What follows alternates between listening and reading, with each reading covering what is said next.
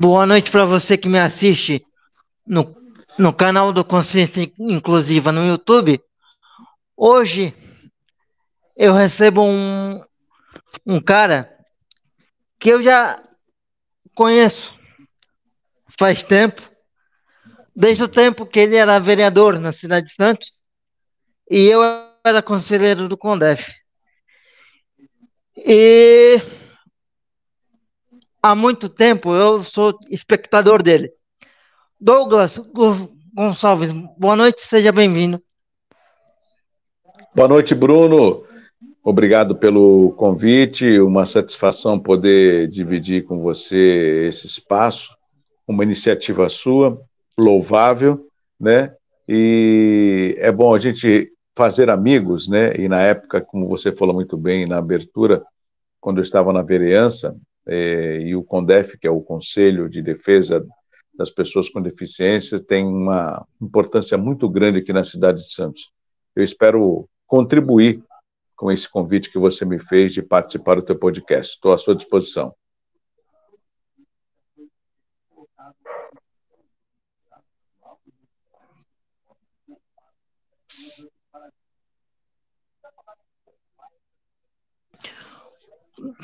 Primeira coisa, Douglas, hum. qual é a diferença do, do jornalismo de hoje com toda, com toda a tecnologia para aquele jornalismo que você começou lá na TV Mar em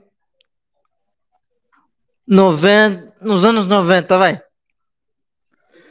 Olha, é, na realidade, muita diferença, né? A gente tinha, eu diria que na década de 90 o jornalismo ele era artesanal. Por quê? Porque você dependia de fontes, de ligações telefônicas, de apuração da notícia, para você, óbvio, ter um tempo hábil de dar a informação correta. Hoje, você consegue fazer isso com mais rapidez, por causa do WhatsApp, por causa do Instagram, por causa da internet, que ela veio, sim, não tem como a gente negar, veio trazer um ganho, principalmente na área da comunicação.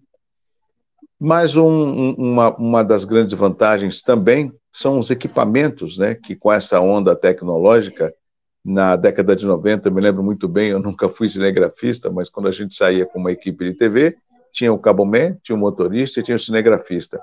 E só para você ter uma ideia, Bruno, a câmera que o cinegrafista levava pesava 13 quilos.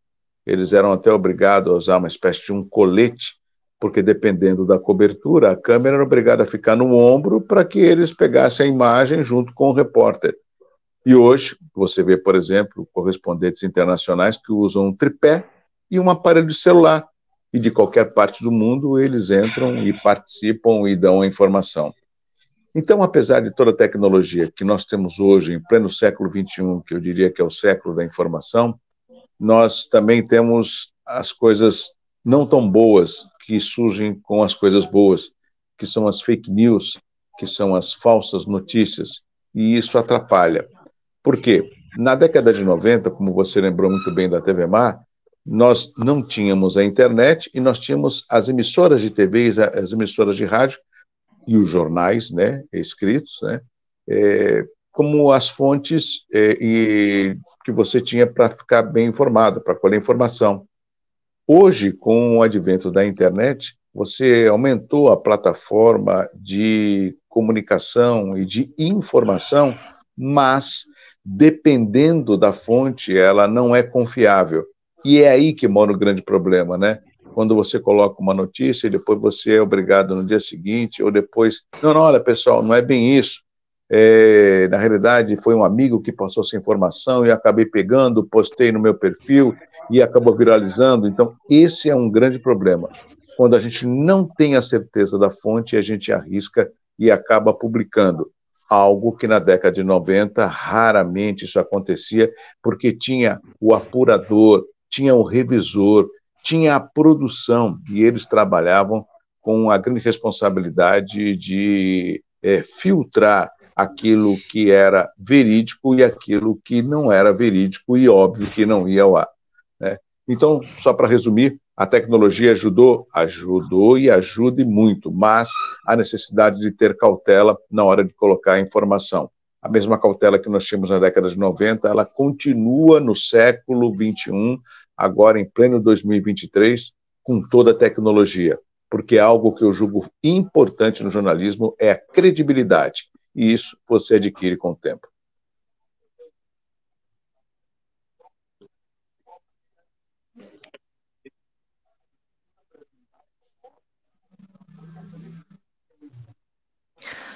Douglas, eu vou te perguntar uma coisa. Hum. É... O, o Hora Geral, que é um programa que eu assisto pelo, pelo, pelo, pelas redes Pelo sociais. YouTube. Sim. Ele tem, ele tem um. Ele é um pouco polici, policial ou não? Não, veja bem, como é que geral, você, como... como é que você, como é que você classifica o hora geral? Bom, o hora geral ele tem, o próprio nome já diz, né? É, é, é nós procuramos nesta, nesses 30 minutos dar uma geral em alguns dos assuntos que nós discutimos com a produção do hora geral, sempre pensando nos temas atuais. Só para que você tenha uma ideia, no programa de hoje, que é exibido todos os dias, inédito, às 18 horas, tanto no aplicativo do Hora Geral, como no canal do YouTube do Santa Portal, como na página do facebook.com.br Hora Geral, e nas emissoras da BSTV, TV Com, TV Polo de Cubatão e TV Guarujá do Guarujá, mas o horário inédito é às 18 horas, né? Até que na edição que acabou agora há pouco, qual foi o principal assunto hoje? Foi com relação à segurança, principalmente nas escolas, essa onda de atentados que deixa a população muito assim em estado de alerta. E também apresentamos a, a aquela história das duas é, brasileiras que chegaram em Frankfurt, na Alemanha, e tiveram suas bagagens trocadas, e além de ser trocadas, tinha cocaína e elas ficaram mais de 30 dias presas e foram libertadas no dia de hoje. Então, óbvio que nós não temos, não, o perfil do Hora Geral não é um perfil policial, mas dependendo do tema, dependendo do dia, a gente vai dar um espaço mais à questão policial. Por exemplo, amanhã já está agendado, nós vamos entrevistar um cientista político e um economista para que ele possa falar da, da, do arcabouço fiscal, ou seja, as novas medidas econômicas que o governo federal tenta implementar para tentar é, melhorar né, a economia do nosso Brasil. Né? Então, a segunda-feira foi um resumo das principais notícias com um jornalista. Quinta-feira é sindical. Então, cada dia, Bruno e amigos que estão acompanhando é, essa transmissão, cada dia nós discutimos sempre pela manhã os temas que serão apresentados no Hora Geral, mais uma vez eu repito, são temas atuais para que a gente possa apresentar aos telespectadores e internautas do Hora Geral. E é claro, a previsão do tempo, quadros como quadro de seguro, quadro de saúde, quadro sindical, é, ou seja, é, nós temos uma correspondente internacional que toda sexta-feira ela traz as novidades da América do Norte, né, nos Estados Unidos. Então, a gente procura atualizar é, o, o Hora Geral com temas do momento, pensando sempre, Bruno, no público que vai receber a informação. A nossa preocupação não é com o apresentador, a nossa a nossa apresentação, é, a nossa preocupação é com aquilo que nós oferecemos diariamente aos telespectadores e internautas do Hora Geral.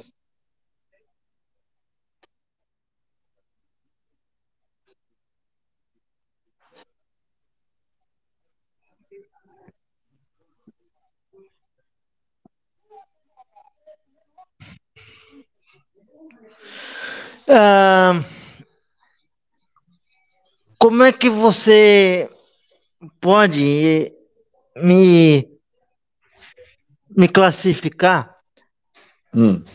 o, a cobertura política o, hoje em dia, nesses, nesses tempos de redes sociais? É, é veja bem, a cobertura Porque... política hoje a gente vê que qualquer qualquer é, celular hoje, como você disse, qualquer celular hoje grava e pode ser solto no, no YouTube, aqui no YouTube, como se fosse um comentarista normal, né?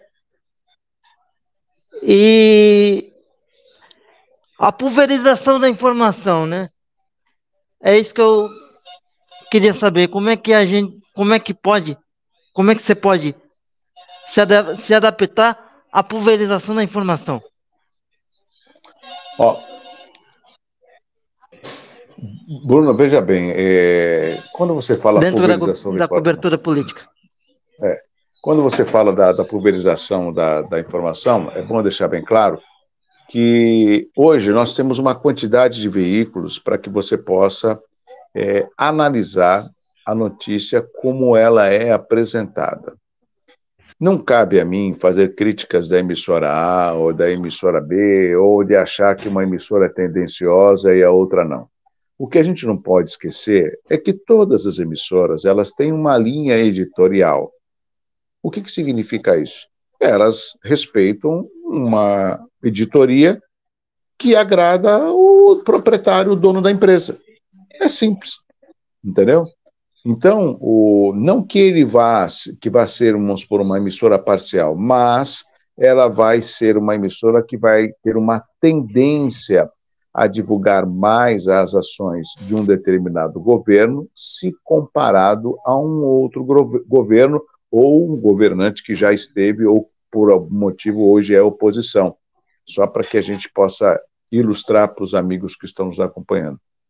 Então, eu vejo, e aqui eu quero citar, porque são emissoras públicas, eu vejo, por exemplo, a Jovem Pan, que muitas vezes é criticado como uma emissora de direita, eu vejo a Jovem Pan como uma emissora que costuma debater de uma forma é, até exaustiva determinados temas que outras emissoras não debatem, apenas dão a informação.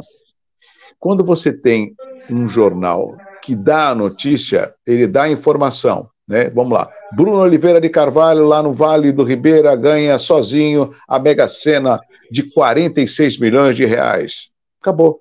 Aí você pega, vamos pôr a Jovem Pan, vamos conversar com Bruno Oliveira de Carvalho, ele que ganha 46 milhões. Bruno, tudo bem? Quanto tempo que você joga? O que, que você vai fazer com esse dinheiro? Quantas pessoas tem na sua família? Você vai ajudar a sua família? Vai ajudar alguma instituição?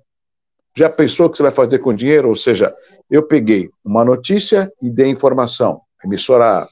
Eu peguei a notícia e entrevistei o Bruno, emissora B. E aí eu vou dar desdobramentos daquele tema para que o meu público, telespectador ou internauta, possa ter uma, uma abrangência maior, um debate maior sobre um determinado tema, que eu julgo muito importante. Hoje, você tem várias emissoras, perfis, né? Ou seja, aquela emissora é tendenciosa, aquela não é tão tendenciosa. Hoje, a maioria do público consegue observar quando uma notícia ela é tendenciosa ou não. Se a gente pegar de 15, 20 anos atrás, a gente não tinha isso. A gente via a notícia, aceitava aquilo que era lido ou que era apresentado e ponto final. Então, além de você ter feito essa pergunta, isso tem muito a ver com a sua primeira pergunta que você fez, ou seja, quanto mais veículos de comunicação, melhor para o público, porque quem vai fazer a análise daquela emissora que está com um conteúdo mais é, construtivo, mais realista, essa vai ganhar a audiência do público telespectador e internauta. Então, quando você pulveriza, você dá uma variedade de canais de comunicação. Quem vai fazer a escolha somos nós, né? E dá para você perceber quando você dá uma notícia de uma forma imparcial e quando você dá uma notícia de uma forma parcial.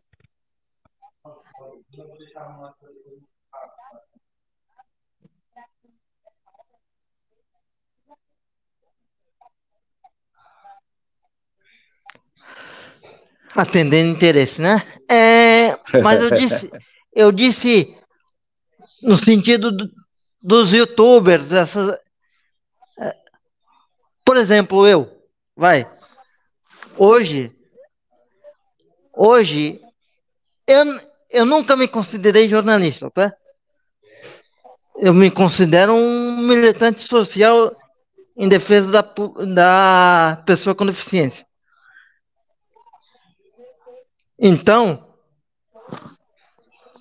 eu não tenho. Eu tenho a responsabilidade quando eu, quando eu, quando eu abro uma, quando eu abro a câmera e o microfone para falar. Eu não tenho. Eu não. Eu não fujo da responsabilidade. Mas eu não me considero jornalista. Eu sou só um militante social em defesa da pessoa com deficiência.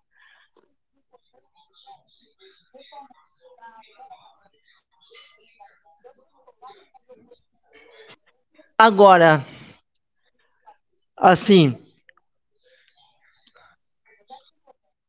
hoje, em, hoje em dia você não tem muitos programas políticos que discutem a política. Você tem, você tá o ponto de vista da Santa Cecília TV e mais mais quantos? São poucos. Ou seja, reduziu o, o espaço da política na programação de todas as emissoras. Estou falando em regionais, né? Hum.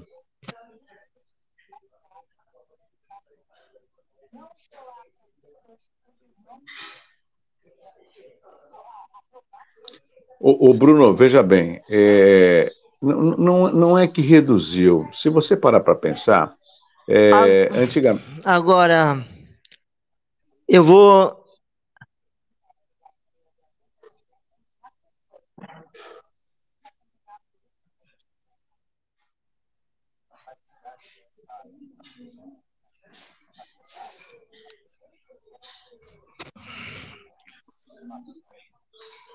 Com, completa, por favor.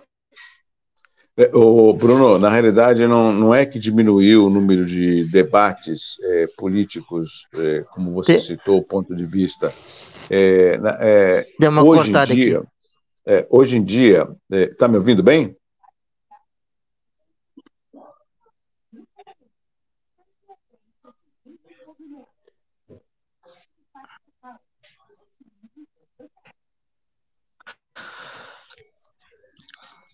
Está me ouvindo Tô. bem? Tá, Tô. tá. Então vamos lá, vamos lá, vamos lá. Pode então, por exemplo, por exemplo, Bruno, é, esse, esses programas que você diz é, que foram reduzidos, ou Tô. seja, o, o, número de programas políticos, não é que eles foram reduzidos, é que na realidade hoje na TV você é, um programa desse de uma hora, uma hora e meia, ele se torna um pouco cansativo. E quem veio ocupar justamente esse espaço? São as, as transmissões é, em formato de podcast. É o que nós estamos fazendo. Né? Por quê? Porque é, aquele público que quer um determinado tema, ou conhece um determinado jornalista, ou filósofo, ou médico, ele vai procurar. Por quê? Porque ele tem uma grande opção no canal do YouTube, por exemplo. Na, na, na, na própria TV, é, é, fica um pouco cansativo você ficar uma hora num debate, entendeu? É só mesmo quem quer é, conhecer aquele determinado assunto. O próprio Hora Geral, que eu apresento e que agora em maio vai fazer 10 anos, quando ele começou em 2013, ele tinha uma hora de duração. Desde 2000 e... Desde 2019, nós passamos para só meia hora. Por quê? Porque, segundo pesquisas né, e, e estudos, a, o telespectador ele não fica mais do que 20 minutos na frente de uma TV, a não ser que seja um filme. A notícia, raramente. Por quê? Porque você tem a notícia que chega no teu smartphone, você tem a notícia que chega no teu portal de notícias, você tem a notícia que chega na TV, que chega no rádio. Então, quando você está na TV, você tem que trazer temas que você possa segurar a, a atenção do teu público, né? Agora, é, nós aqui da região, a, na TV nós temos mais programas que discutem a, a, a política. Tem em, não só no ponto de vista, mas nós temos outros programas também, bem é, é, de uma forma até reduzida. Nós provocamos, no Hora Geral, também uma discussão política. Mas tem a Orla, a, a Orla Play, né, que é um podcast do Jornal da Orla, inclusive às vezes eu até sou convidado, com duração de uma hora, ele é apresentado em formato de podcast, olha só, e é exibido na TV Com, né? Então, é, é, hoje em dia, você tem sim essa diversidade. Talvez não tenha tanto quanto você gostaria, né? É, mas é, esses espaços existem e eles, acredito que eles atendam ao anseio da população da nossa Baixada.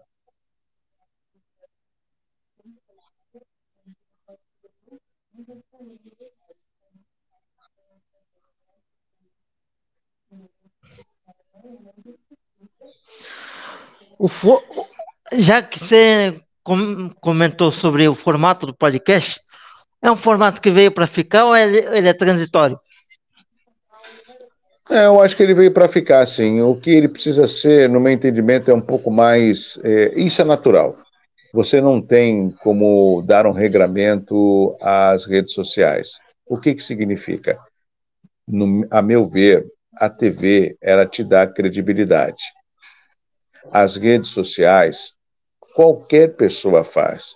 Você mesmo, com todo respeito, você falou: eu não sou jornalista eu sou uma pessoa que criou um canal do YouTube que tenta entrevistar as pessoas e também é, ter uma forma inclusiva e debater a questão das pessoas com deficiência.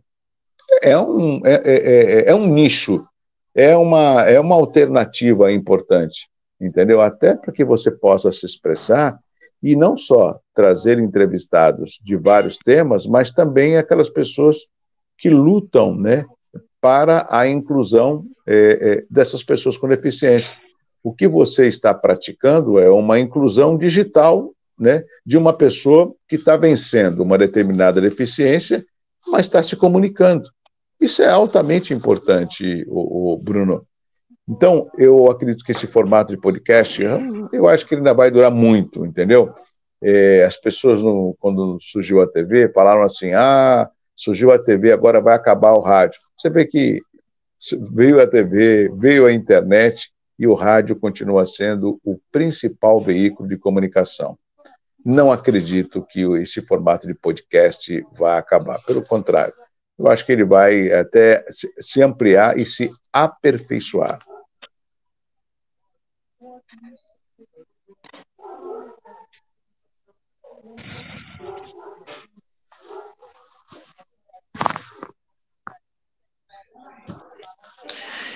E como é que você vê a relação da TV com a internet? Porque, comparativamente, o rádio, eu acho que se adaptou melhor ao advento da internet, porque hoje você pode considerar, você me corrija se eu estiver, se eu estiver errado, você pode considerar que o rádio virou TV, porque ele está inserido nos canais de YouTube ou em outras plataformas de vídeo por aí.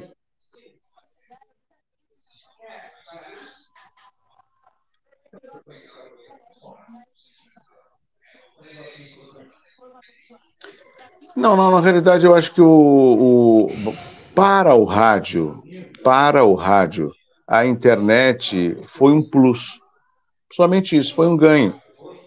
E, e, e, é interessante que, com a internet, com o advento da internet para o rádio, acabou tirando um pouco da magia do rádio. Por quê?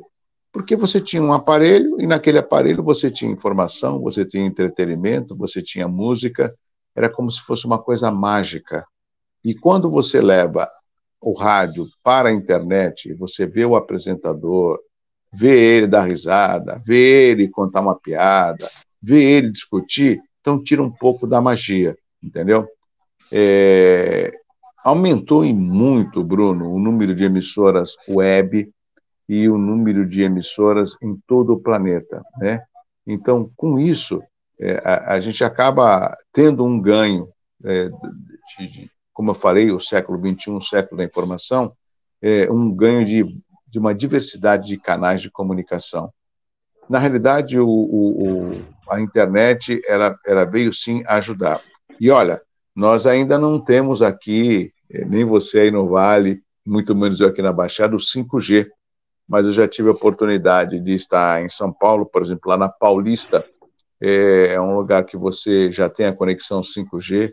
E quando ela estiver em todo o Brasil, você vai ver o up que nós vamos ter nas redes sociais em termos de conexão, em termos de rapidez, né, para poder se conectar. Por exemplo, a gente está fazendo uma transmissão, eu sei que você não está na Baixada, se não me engano, você está no Vale do Ribeira, e eu estou aqui na cidade de Santos. A gente tem esse delay, o delay que é esse atraso, né, na hora que chega a informação para você e você me faz a pergunta. Com o 5G, por exemplo, esse delay não vai existir.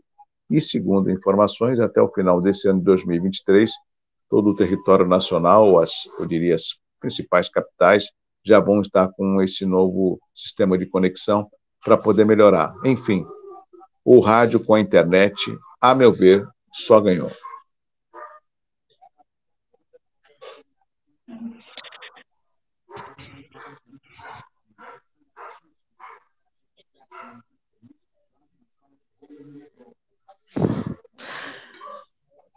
Então vamos falar, vamos falar um pouquinho de esporte.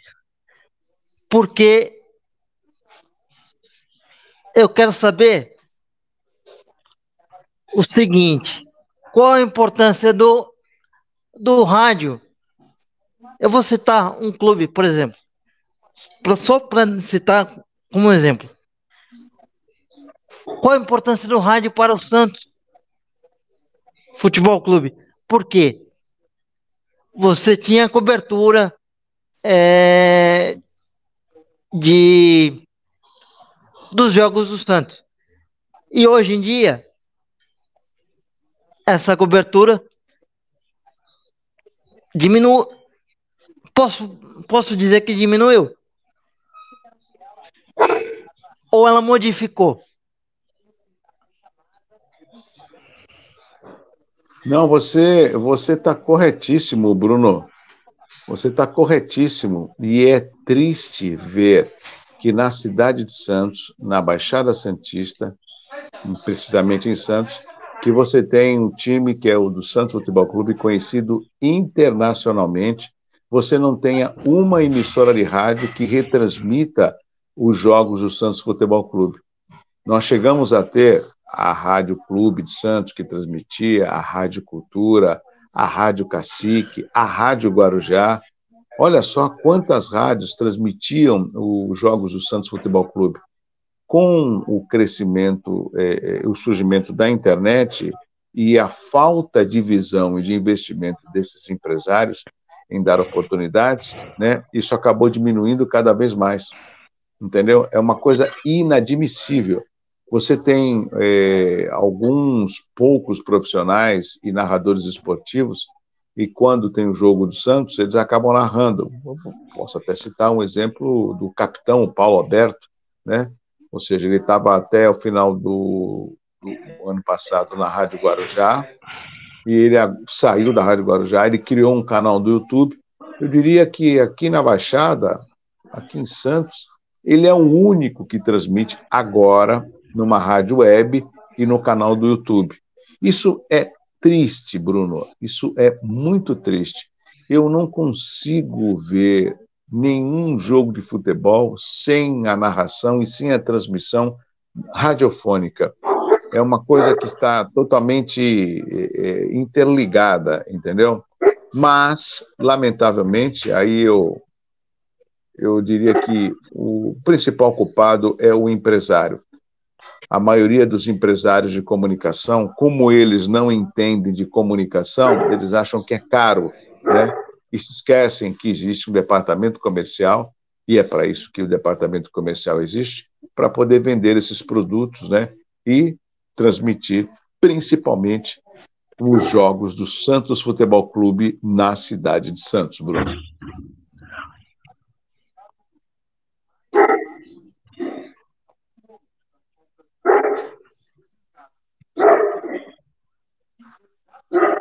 E, o futebol é uma ferramenta de geração de audiência. E com isso, posso dizer que eu, eu vou lamentar, mas eu vou dizer que o Santos vai cada vez mais é,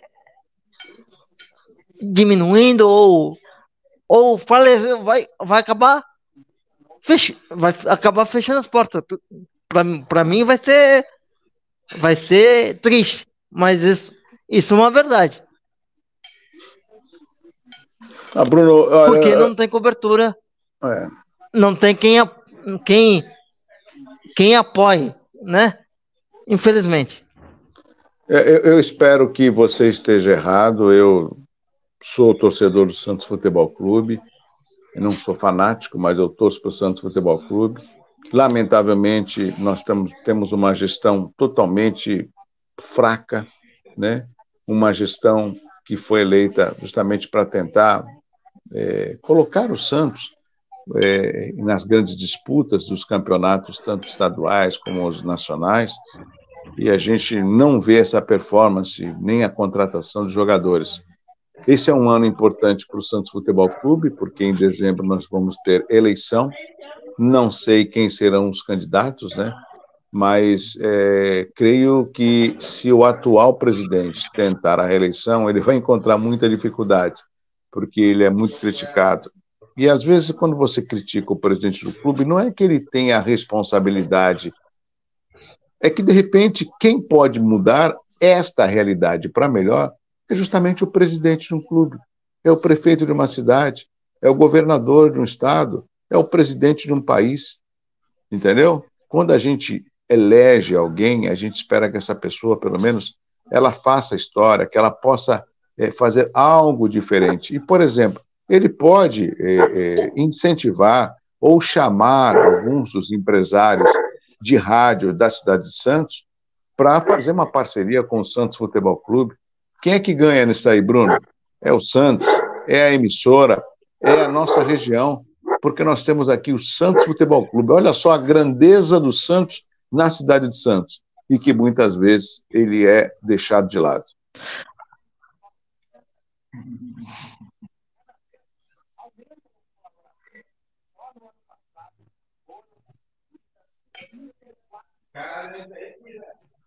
Só o Santos conseguiu cinco títulos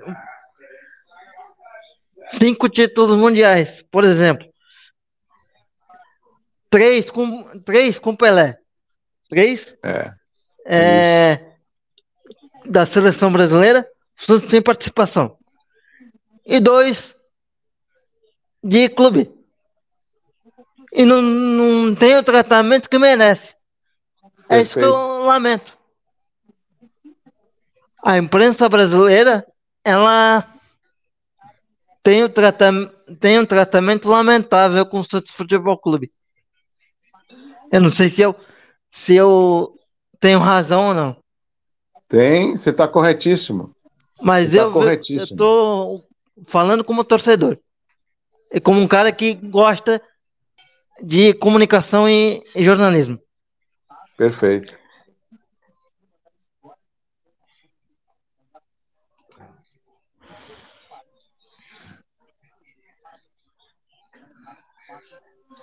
Às vezes, às vezes a gente tem que cobrar um pouquinho a responsabilidade e, e o comportamento da, das empresas. Mas. Eu acho que, acho que não é às vezes, não, um viu, Bruno? A gente é volta sempre. a ter coberturas do Santos do jeito que ele merece. Perfeito.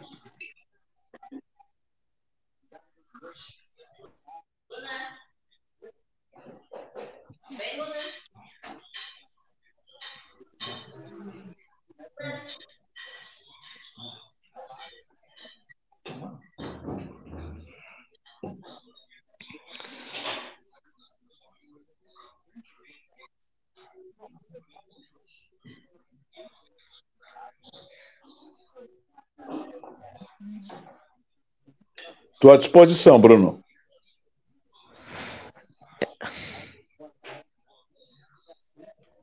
Eu gostaria de saber se eu estou errado se eu estou certo, né? Não, você está não, você tá certíssimo. Eu já concordo com você.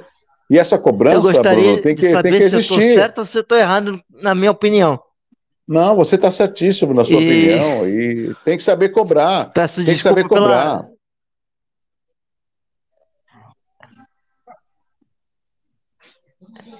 Eu peço desculpa pela.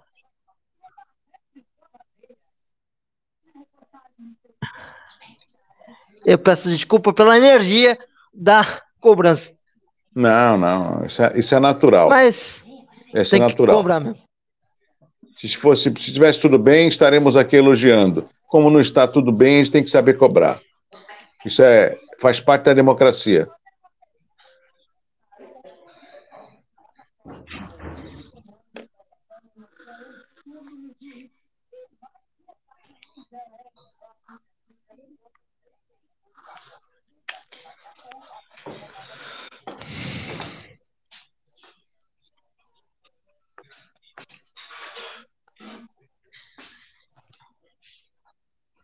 E como é que você vê o cenário para 2024 em Santos? Já, se com, já começa a se falar em nomes? É, o que, que você escuta falar aí Bom, é, o que eu, do cenário político de Santos? O que eu escuto, meu amigo Bruno, é que ele tem uma máxima, né, que eleição é assim, termina um, já se discute, se planeja a próxima. E nós, a cada dois anos, nós temos eleição no nosso Brasil. Tivemos agora, em 2022, as eleições nacionais. A gente pôde eleger um governador, um presidente, deputado estadual, federal, senador. E em 2024 nós temos é, as eleições municipais que aí nós vamos eleger os prefeitos dos mais de 5 mil municípios do Brasil e também aos vereadores. Alguns serão reeleitos e outros é, é, serão eleitos.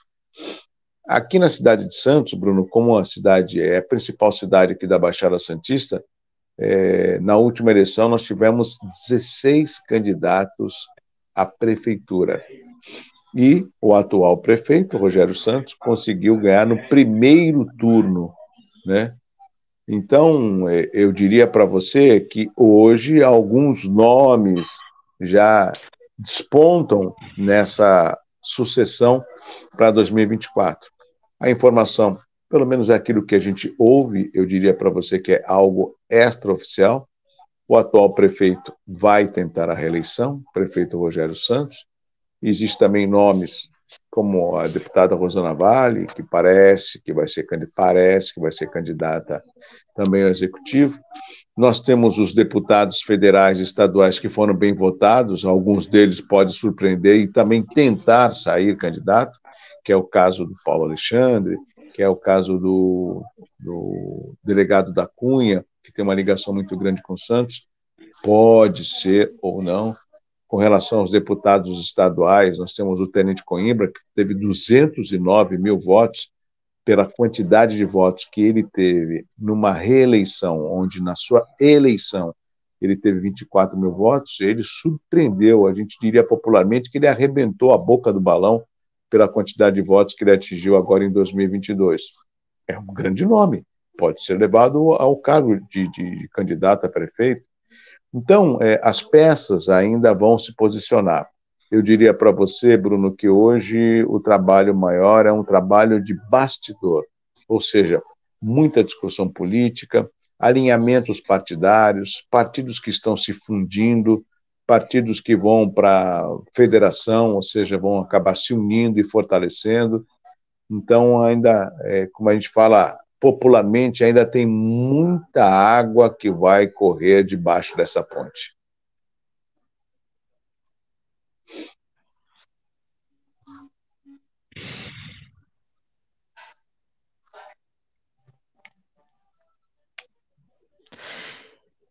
E a, su a, a sua experiência como vereador foi positiva para você como pessoa?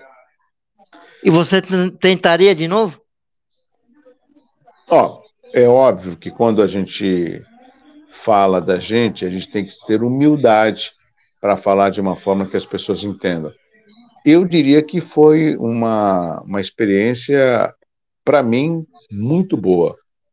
É, algumas coisas eu encontrei dificuldade, que é lógico que você, como um vereador que compõe a Câmara de Vereadores, você não tem a total autonomia quando muito você consegue apresentar um projeto, que ele depende de ser pautado, depende das discussões, e depois ser aprovado, depende de ser sancionado ou não pelo prefeito, pelo chefe do executivo. Então, tudo isso é um trabalho, é uma política que a gente tem que fazer, discutir com a população, fazer audiências públicas, né?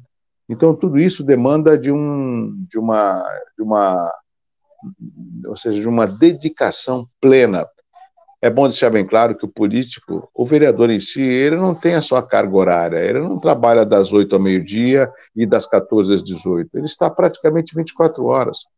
Tem as comissões, tem as audiências públicas, tem as sessões das câmaras, né, que aqui em Santos são duas na semana.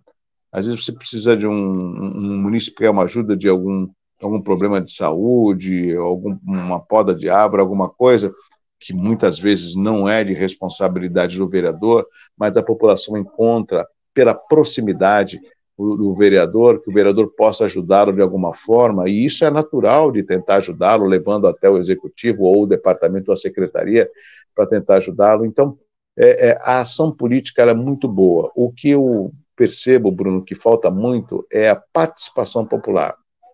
Hoje é muito mais fácil da população criticar o papel e, e, o trabalho de um vereador, mas ele não visita a Câmara, ele não comparece numa sessão da Câmara. Então, ele faz uma crítica só por aquilo que ele acha, sem é, vivenciar, sem presenciar. E com relação à sua pergunta, eu gostaria, sim, de voltar a ser vereador. Nós temos eleição no ano que vem, talvez eu possa me candidatar aí e tentar retornar à Câmara.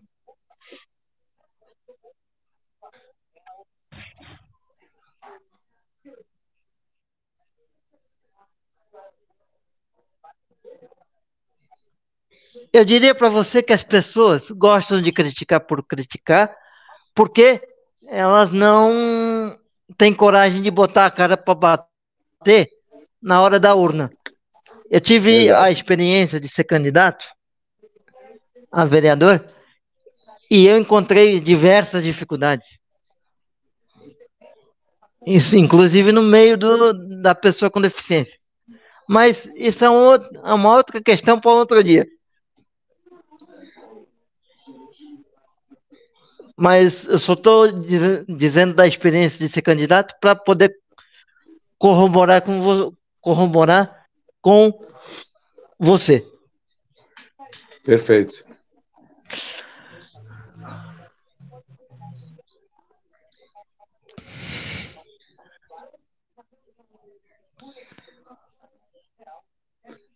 O, o, o, Bruno, você sabe o que acontece às vezes? As pessoas, elas não. Bom, elas... é.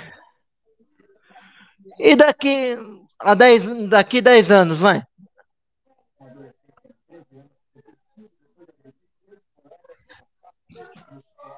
Conclua, conclua, por favor. Não, é quando você fala.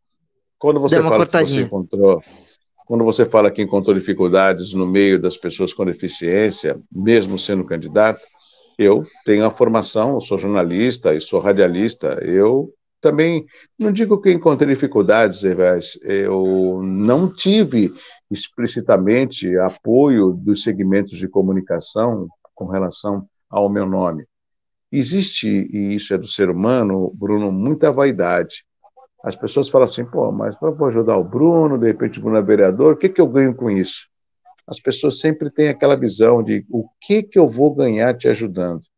E eu acho que nós estamos no momento de saber o que, que eu posso te ajudar para eu aprender, entendeu? E poder ter que alguém me ajude.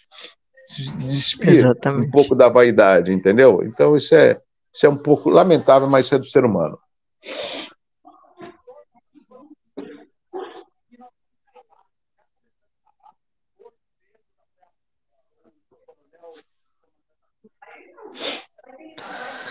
Sim. É... Vamos lá. Eu gostaria de saber de você daqui a 10 anos. Eu sempre faço algumas perguntas chave que eu vou, fazer para você. Daqui a 10 anos, onde tá. você gostaria de estar, de chegar? Fala, bom, é, eu estou falando em relação a sonhos, projetos pessoais. Onde você gostaria bom, de. Em primeiro estar? lugar, quando eu, em primeiro lugar, quando Daqui eu falo em, quando eu falo em humildade, eu não posso só falar em humildade, eu tenho que ser humilde. O nosso futuro a Deus pertence e eu peço nas minhas orações que Ele sempre me dê o melhor e Ele sempre acaba dando mais do que eu mereço. Mas daqui a 10 anos eu quero continuar a estar trabalhando, eu quero ter a minha família sempre próxima, eu quero ter aí uma realização profissional, eu quero talvez estar na política porque eu acredito na política, né? Quem faz a política, Bruno, são os políticos, são as pessoas. Não adianta eu aqui criticar a política, porque existem políticos e políticos jornalistas e jornalistas, médicos e médicos, né? Então eu quero sim é, estar trabalhando, estar com saúde, estar com a minha família, né? E talvez à frente de um projeto maior que eu, que eu sempre sonhei, que é, é, ter uma emissora de rádio ou cuidar de um formato de, de uma coordenação artística de uma emissora de rádio eu tenho um projeto que eu gostaria de colocar em prática. Não digo que é inovador, mas é, um, é, é algo que com certeza vai, vai dar uma boa repercussão. Ou seja, eu gosto do que faço e peço a Deus que Ele me dê força, sabedoria e saúde para que eu continue trabalhando e fazendo o que eu gosto.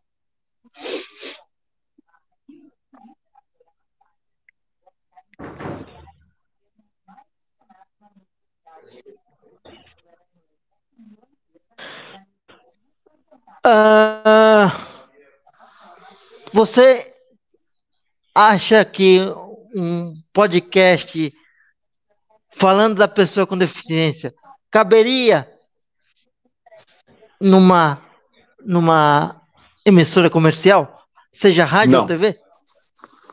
Não.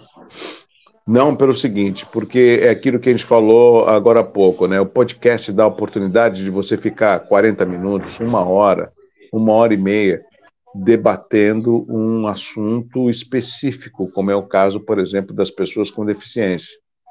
E é óbvio, se isso é, é, provocar a curiosidade ou talvez o interesse de outra pessoa, é, um profissional da área da saúde, ele vai assistir, ele vai é, é dar atenção, ele vai se inteirar daquilo que está sendo apresentado através do podcast. Numa emissora de TV, Bruno, eu acho que não é que vai ficar cansativo, é muito tempo para você ter uma pessoa à frente da televisão. Hoje tudo é muito rápido.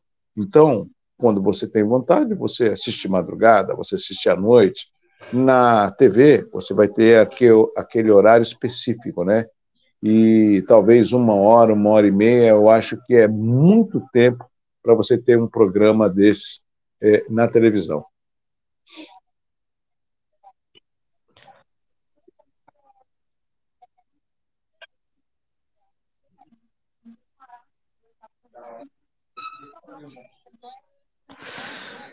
Sim, é uma questão de tempo e de agilidade, né? Isso.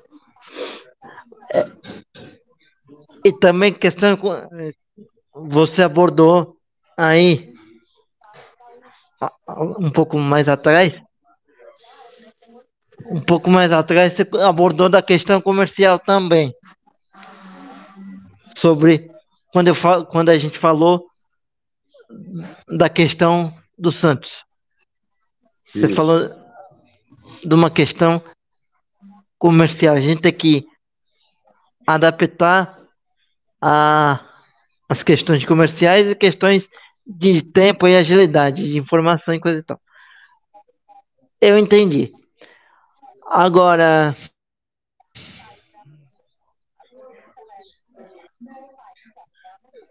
eu gostaria que você fizesse uma análise do do sistema de comunicação hoje em dia no, no, no mundo. Vai. O que que a gente pode, como ele está e o que que a gente pode melhorar? Eu acho que a gente, eu, eu, acho que o sistema de comunicação do mundo, ele, com a globalização, ele derrubou as fronteiras, né? Hoje é muito fácil e imediato de você saber o que está acontecendo na China, o que está acontecendo na, na, nos Estados Unidos, o que está acontecendo na Índia, por causa da, justamente da internet que a gente tem falado e a gente está utilizando esse tipo de serviço.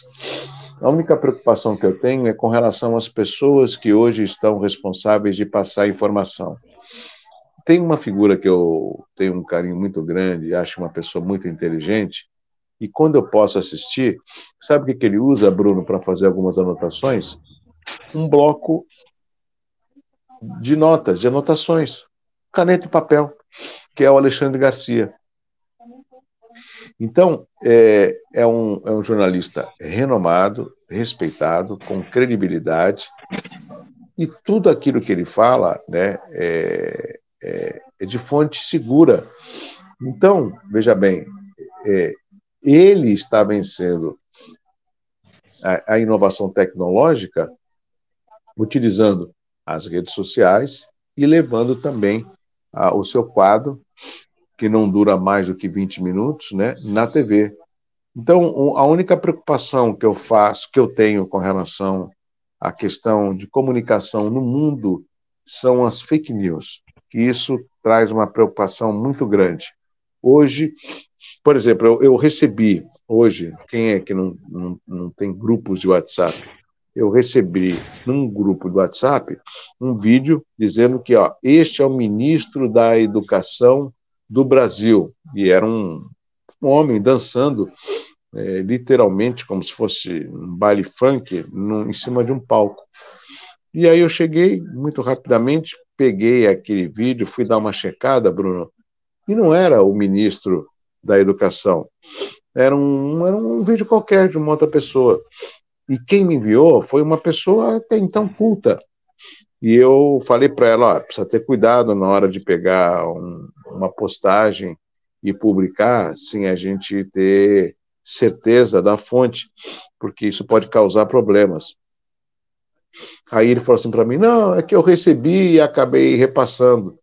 Eu falei: esse é o grande problema, quando a gente recebe, não checa e repassa. Se não me engano, Sim. acho que foi em 2000, 2013 que teve um caso de uma mulher que chegou a morrer lá em, no Morrinhos, no, em Vicente Carvalho. Pensavam que era ela que estava sequestrando crianças. Aí falaram, oh, é ela, é ela, foram atrás dela, bateram nela, né, fizeram de tudo com ela, ela sofreu é, é, é, perseguição, agressão, chegou até morrer, Bruno. Aí depois foram ver, ah, não, não, não é ela não, foi engano. Só que aí era tarde, ela já tinha falecido. Então, essa é a minha preocupação a origem, né, a fonte das informações, que nós precisamos ter muita responsabilidade.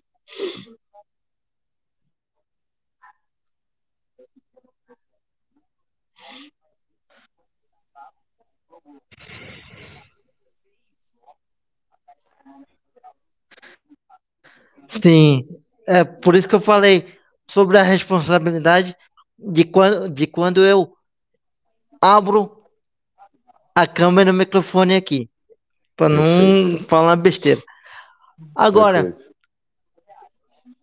você tem noção de que você faz parte da história da do jornalismo em Santos? Porque você fez parte de um programa. Você era noticiarista Perfeito. do melhor programa de, de política e debate da história de Santos. Era Concordo. a opinião.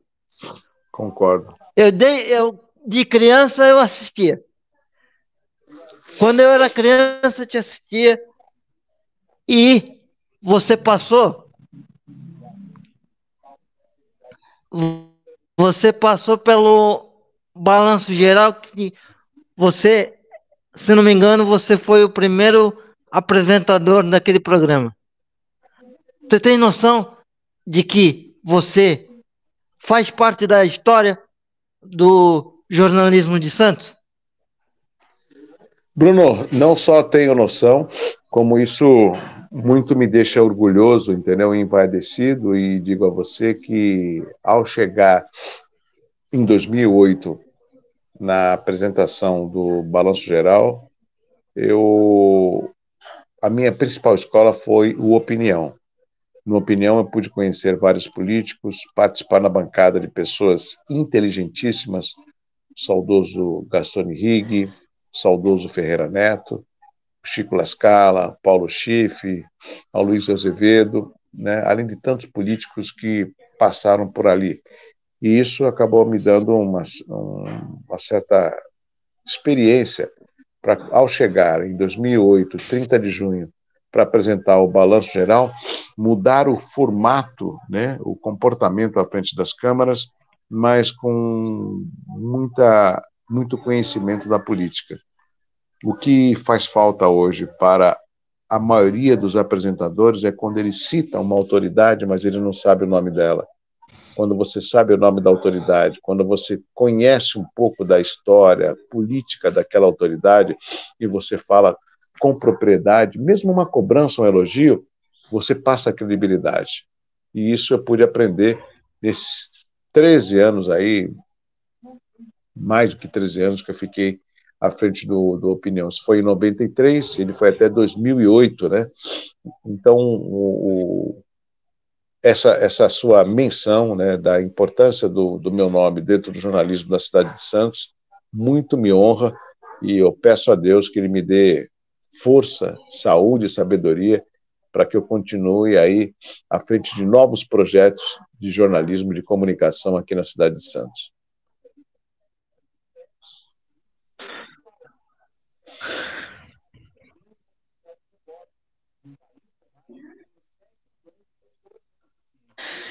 E para fechar, que nós estamos chegando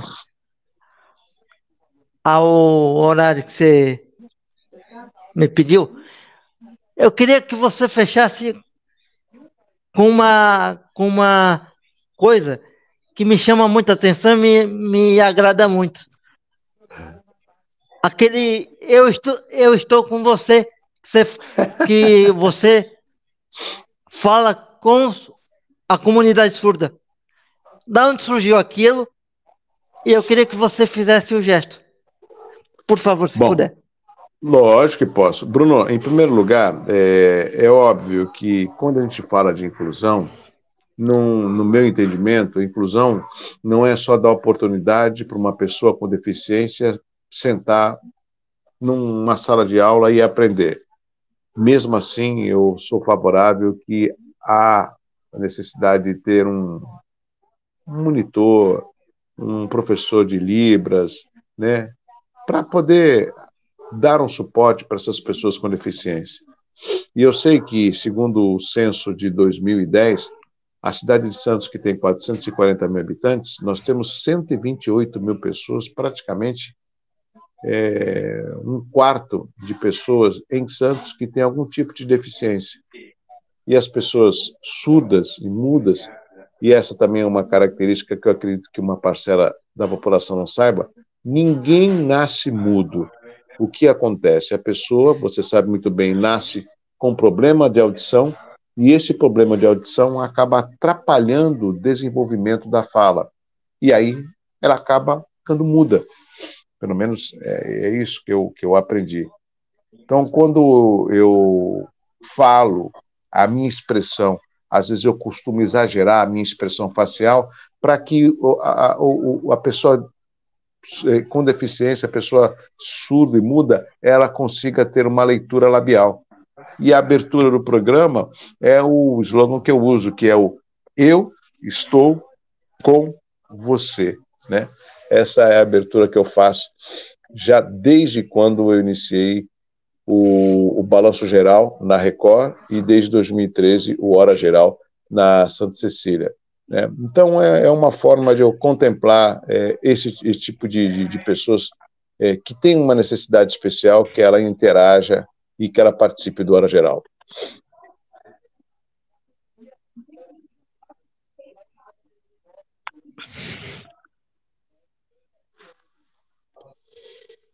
Eu não tenho deficiência auditiva e me sinto incluído com esse gesto.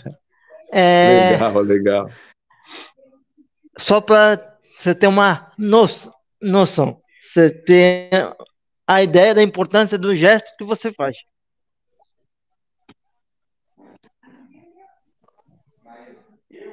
Obrigado pela, pela presença, Douglas. Se a gente puder repetir, a gente vai repetir. Eu gostaria da sua da sua consideração final, por favor. Bom, Bruno, eu que quero agradecer esse convite. É, você dá um passo à frente quando você abre um canal no YouTube e dá espaço para as pessoas de vários segmentos profissionais. Isso prova que você, independente de alguma deficiência ou dificuldade que você possa ter, você acaba vencendo todas elas porque você tem a iniciativa, você vai à luta, você implementa. E isso eu posso dizer que você é um vencedor. Todos nós na vida temos desafios. Talvez o meu desafio seja um desafio que eu tenho, que eu encontre dificuldades para vencer, mas diariamente estou lutando para vencê-lo. E com você não é diferente, né? Talvez o seu desafio seja diferente do que o meu, mas não deixa de ser desafio. E eu quero te agradecer essa oportunidade. Eu falei para você que eu tinha um compromisso agora às oito e meia, por isso que a gente ia terminar por volta das oito horas, como você muito bem respeitou o meu pedido. Eu deixo hora geral sempre à tua disposição. O que você precisar do nosso programa, ele está à sua inteira disposição. Peço para você e para os seus amigos que estão acompanhando, os nossos amigos, instalem o aplicativo do Hora Geral na Play Store. É só colocar Hora Geral, é um G né, maiúsculo em preto. Lá no, no aplicativo do Hora Geral você pode ver os programas, né, tem notícia, e em breve a gente vai fazer algumas interatividades através do aplicativo, que também é um meio que a gente encontra de poder divulgar as nossas ações na área da comunicação. Mais uma vez, Bruno, muito obrigado e em breve sim a gente pode retomar esse bate-papo, trazendo mais novidades para o teu público, né? E como eu faço na abertura do Hora Geral, eu vou repetir que eu estou com você. E como eu faço em todos os finais do programa, assim, ó, um abraço forte para você e obrigado por essa oportunidade de poder dividir com você um pouco da minha comunicação.